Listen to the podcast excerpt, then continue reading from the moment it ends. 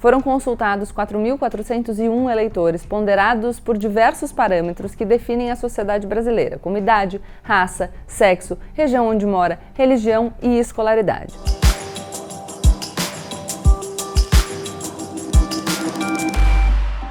Olá, pessoal! Como eu sempre digo, a partir de agora, menos emoção e mais razão. Aproveita para já se inscrever no canal, deixar o seu like e compartilhar o vídeo com seus amigos.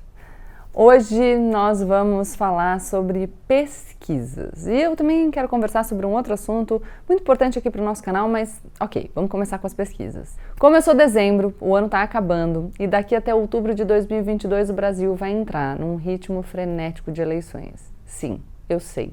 Pra gente parece que a gente nunca saiu dessa toada, porque a gente conversa aqui dentro de um grupo que gosta bastante de política, mas o brasileiro médio não fica super ligado nisso até a hora de decidir o seu voto de dois em dois anos. As coisas andam intensas no Brasil. Eu já estou me preparando para um ano bem emocionalmente desgastante, vocês também deveriam. Por isso, vamos aproveitar esse recesso de fim de ano para descansar e para nos fortalecer. A partir do começo de janeiro, a gente começa aqui a entrar em contato quase semanalmente com novas pesquisas eleitorais. Os diversos institutos vão passar a monitorar as eleições com mais atenção e regularidade. Muita gente desconfia de pesquisa. O Bolsonaro, inclusive, vai dizer que essas pesquisas não servem para nada. Olha só, nós sempre temos que desconfiar de fontes duvidosas, nos cercar sempre dos melhores especialistas. E sim, pesquisas de opinião já erraram feio. Basta a gente lembrar das eleições de 2016 nos Estados Unidos, em que todas as pesquisas davam a Hillary Clinton como vitória certa. Não foi o que aconteceu, ganhou o Trump e o mundo todo teve que lidar com as consequências da onda populista de direita até a gente aqui no Brasil. Desde então, os institutos de pesquisa refinaram as suas metodologias. Eles sabem que erraram e, até para que o modelo de negócios deles se sustente, eles não podem mais errar daquele jeito. Então, a gente precisa olhar para institutos confiáveis, checar a metodologia, mas pesquisa importa sim. Só que, mesmo a pesquisa mais bem feita, os melhores institutos com as melhores metodologias, não são videntes. Eles não vão trazer a pessoa amada em três dias. Uma pesquisa é uma foto de determinado momento. Não é um filme que vão te contar o final, sabe? Tudo que acontecer daquele dia, da foto em diante, pode mudar o resultado previsto. Existe uma frase que diz que a única pesquisa de intenção de votos que importa mesmo é aquela feita na urna. E isso também não é verdade. Porque, embora pesquisas não sejam o destino cravadas na pedra, elas apontam fortes tendências, e é com base nessas fortes tendências que os atores políticos se movimentam. Como vocês devem estar acompanhando, as eleições presidenciais brasileiras não estão decididas. Podia até parecer assim há algumas semanas, mas hoje é claro que o cenário está aberto para algumas composições diferentes. Os agentes políticos vão ficar acompanhando essas pesquisas aquelas públicas que são feitas pelos institutos e também aquelas que eles contratam internamente. E eles vão ficar de olho justamente para medir todos os seus próximos passos. As pesquisas, elas moldam sim as eleições porque com base nelas os eleitores vão se movimentando também. Se eu gostava do candidato X, mas ele não parece estar saindo do lugar, eu posso mudar para o Y. Se eu ia votar no fulaninho meio a contragosto, mas aparece uma novidade, eu posso trocar de barco. A decisão do voto é fluida até chegar a hora. O eleitor não é super decidido desde o começo. Não é todo mundo que tem um voto super ideológico e que por isso vai certamente votar em tal pessoa.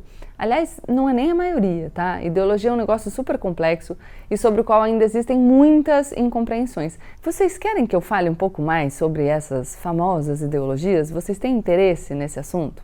Bom, mas eu não vou trazer para vocês aqui no canal cada pesquisa nova e cada detalhe. Uma das coisas que a gente vai fazer aqui é abaixar um pouco o volume do barulho. Ninguém que não trabalha para uma campanha política, ou seja, a gente aqui, ninguém precisa acompanhar cada soluço da corrida eleitoral durante um ano inteiro. Eu vou trazer para vocês aqueles elementos que eu considero mais relevantes para a nossa análise durante 2022. Eu vou estar aqui com vocês para a gente pensar juntos essa eleição, que é a mais importante da nossa história recente, não tenham dúvidas, e não só pela eleição presidencial, tá? Mas eu não serei a pessoa que vai instrumentalizar a ansiedade de ninguém. Eu quero que vocês se preocupem com política, mas que vivam a vida, que trabalhem. Aqui eu sempre vou tentar trazer para vocês os assuntos que realmente importam. Menos barulho, menos emoção e mais razão. Não me interessa que ninguém chegue aqui em outubro ansioso e desesperado. Eu quero que nós cheguemos fortes e munidos de informação e da análise pertinente para que o nosso voto seja consciente e alinhado aos nossos valores. E veja, os seus valores podem ser diferentes dos meus. O que eu quero é que vocês sejam críticos e tenham clareza sobre os seus próprios valores e escolham a partir disso. Nesse espírito, eu trouxe aqui para vocês uma última pesquisa de 2021 que eu acho que vale a pena a gente avaliar. A consultoria Atlas Inteligência divulgou dois materiais no começo da semana. Uma pesquisa de intenção de votos e uma pesquisa sobre a aprovação do governo Bolsonaro, ambos muito interessantes.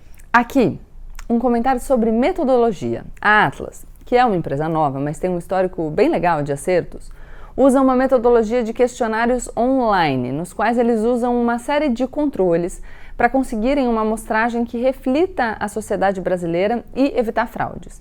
É um método diferente de uma pesquisa feita por telefone ou mesmo de um questionário aplicado na rua que vocês podem já ter visto por aí ou até já ter respondido. Foram consultados 4.401 eleitores ponderados por diversos parâmetros que definem a sociedade brasileira, como idade, raça, sexo, região onde mora, religião e escolaridade.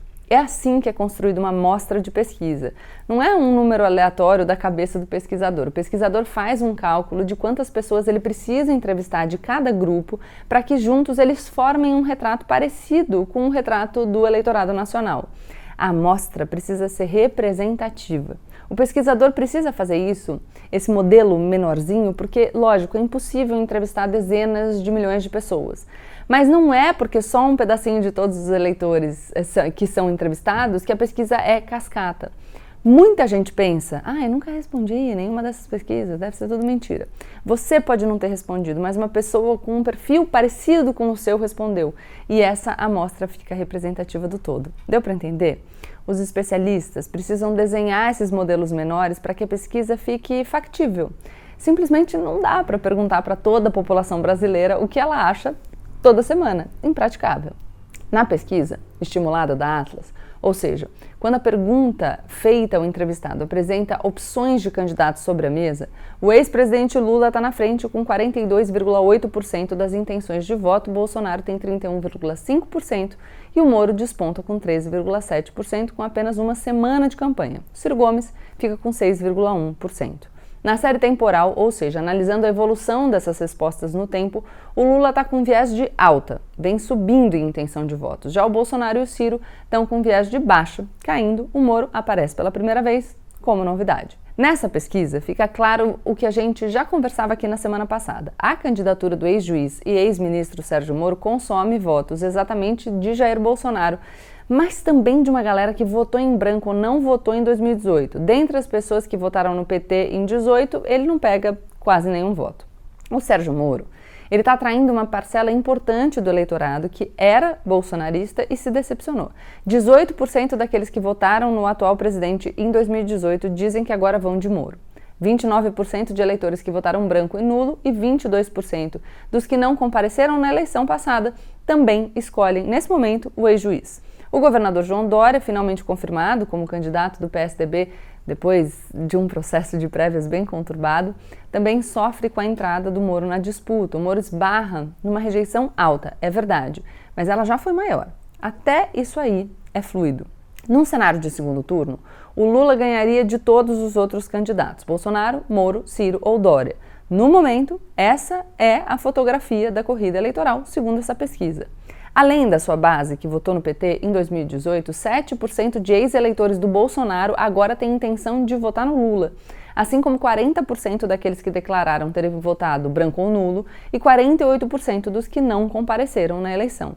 Esses números são muito importantes porque em 2018, 42 milhões de eleitores escolheram não votar em nenhum dos candidatos apresentados. Quando a gente fala de aprovação, o cenário fica ainda mais difícil para o Jair. A aprovação do presidente atingiu seu índice mais baixo desde o início do governo. 59,7% da população considera que a gestão do presidente é ruim ou péssima, enquanto apenas 19% a classificam como ótima ou boa. Nenhum presidente candidato à reeleição tinha esses números no começo do seu último ano de governo.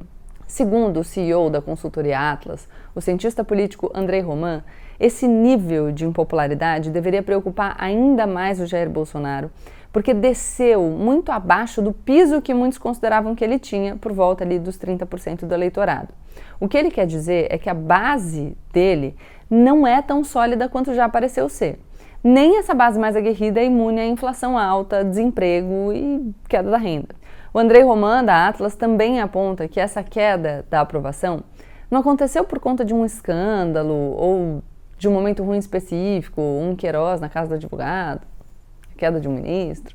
Nada de extraordinário aconteceu agora, ou seja, esse declínio parece estrutural, o que é mais grave para o Jair. Segundo os entrevistados na pesquisa, o maior problema do Brasil hoje seria a corrupção, com 21%. Isso poderia sugerir uma vantagem para o Sérgio Moro, que se apresenta como Batman contra a corrupção. Mas olhar só para esse número é enganoso. Na verdade, é a economia que mais preocupa o brasileiro. Isso porque, somados, os que mais se preocupam com pobreza, desigualdade, inflação, impostos altos, Estado ineficiente, desemprego e crescimento econômico, você tem ali 59% do eleitorado. Ou seja, galera, como eu já tinha comentado com vocês, a eleição está aberta. Tudo pode acontecer, inclusive o óbvio. O fato é que um segundo turno entre, o segundo turno entre o Lula e o Bolsonaro se torna um plebiscito entre quem aprova e quem desaprova o atual governo. Nesse cenário, parece muito difícil o Lula não ganhar. O Bolsonaro precisaria fazer uma mágica na economia, o que não parece ser nem possível nem dentro das capacidades do Bolsonaro, né, bem limitadas. Enfim. Mas se o Bolsonaro não for ao segundo turno, ou se algo mudar daqui para outubro, que no Brasil é sempre uma possibilidade, fica muito mais difícil prever qualquer coisa. O Moro parece ter comido o espaço da terceira via à direita, uma galera que chega até uns 15% dos eleitores que não quer Lula nem quer Bolsonaro, mas também não morre de amores por Ciro, pelo Ciro Gomes. Um pessoal que rejeita fortemente o PT e também o Bolsonaro. Esse é um espaço político legítimo, ao qual se pode fazer críticas e considerações como a qualquer outro. Mas é bom a gente lembrar que o plebiscito só ocorre no segundo turno, assim é o jogo da eleição e democracia é conviver com pessoas que pensam diferente de você, ok? Querer que todo mundo queira a mesma coisa que você é querer impor a sua visão sobre as outras pessoas. Aí você precisa começar a se preocupar. Ah, Gabriela, mas eu acho que eu tenho muita razão. Pois é, eu também acho que eu tenho muita razão. Mas isso, esse é o espírito democrático. É saber conviver com a diferença. Ok, agora que a gente apresentou os dados, como tá a foto no começo de dezembro de 2021, tá na hora de deixar uma coisa muito clara aqui para quem acompanha este canal. Esse canal não existe para fazer propaganda de político A, B ou C, não mesmo. Esse é um canal de análise, não é fã-clube. Vocês me conhecem. Vocês sabem que eu não acredito que o Jair Bolsonaro mereça sentar na cadeira da presidência porque ele é um homem incompetente, cruel, pequeno e autoritário. Ele não é um democrata. Ele e o seu grupinho representam o que existe de pior na política brasileira. Dito isso, eu acho importante comunicar que não é o meu papel decidir em quem vocês vão votar, ou mesmo recomendar essa escolha. Isso vocês não vão encontrar aqui no canal. Eu não estou aqui para declarar voto, porque o meu objetivo aqui é analisar o cenário, dar a minha leitura e trocar com vocês. Eu não faço parte de nenhuma campanha, ninguém me paga para estar tá aqui, nem, nem pode. Meu compromisso é com você que me acompanha e escolhe confiar na minha análise, que é independente. Eu falo sobre torná-los mais críticos para serem mais autônomos e o que eu quero é isso mesmo. As escolhas de vocês serão sempre de vocês. O nosso voto é uma das escolhas mais importantes que a gente faz como cidadãos. É uma escolha que tem que ser alinhada com os nossos valores, com aquilo que vocês acreditam. Ela deve ser guiada por informações concretas e análises que nos ajudem a contextualizar o mundo. Esse é o trabalho que a gente vai fazer aqui no canal em 2022. Lógico, a gente vai sim acompanhar o dia a dia da política, mas a gente vai também trazer uma abordagem tentando aprofundar um pouco mais os temas que vão ser discutidos pelo país, trazendo a visão de especialistas que pensam política pública e dos atores políticos mais relevantes. E eu espero vocês todos comigo. Então eu já deixo aqui o meu agradecimento a todos vocês que estão aqui há tanto tempo e os que chegaram, é, enfim, no momento mais recente. Essa é uma jornada conjunta de tentar acompanhar a política brasileira e não enlouquecer, né, durante esse percurso. Vai dar tudo certo. Quem sabe? Aqui a gente acredita. E a gente lida com a política no menos emoção e mais razão para preservar a nossa sanidade. Beijo, deixa seu like, se inscreve no canal e compartilha o vídeo com seus amigos. Tchau, tchau.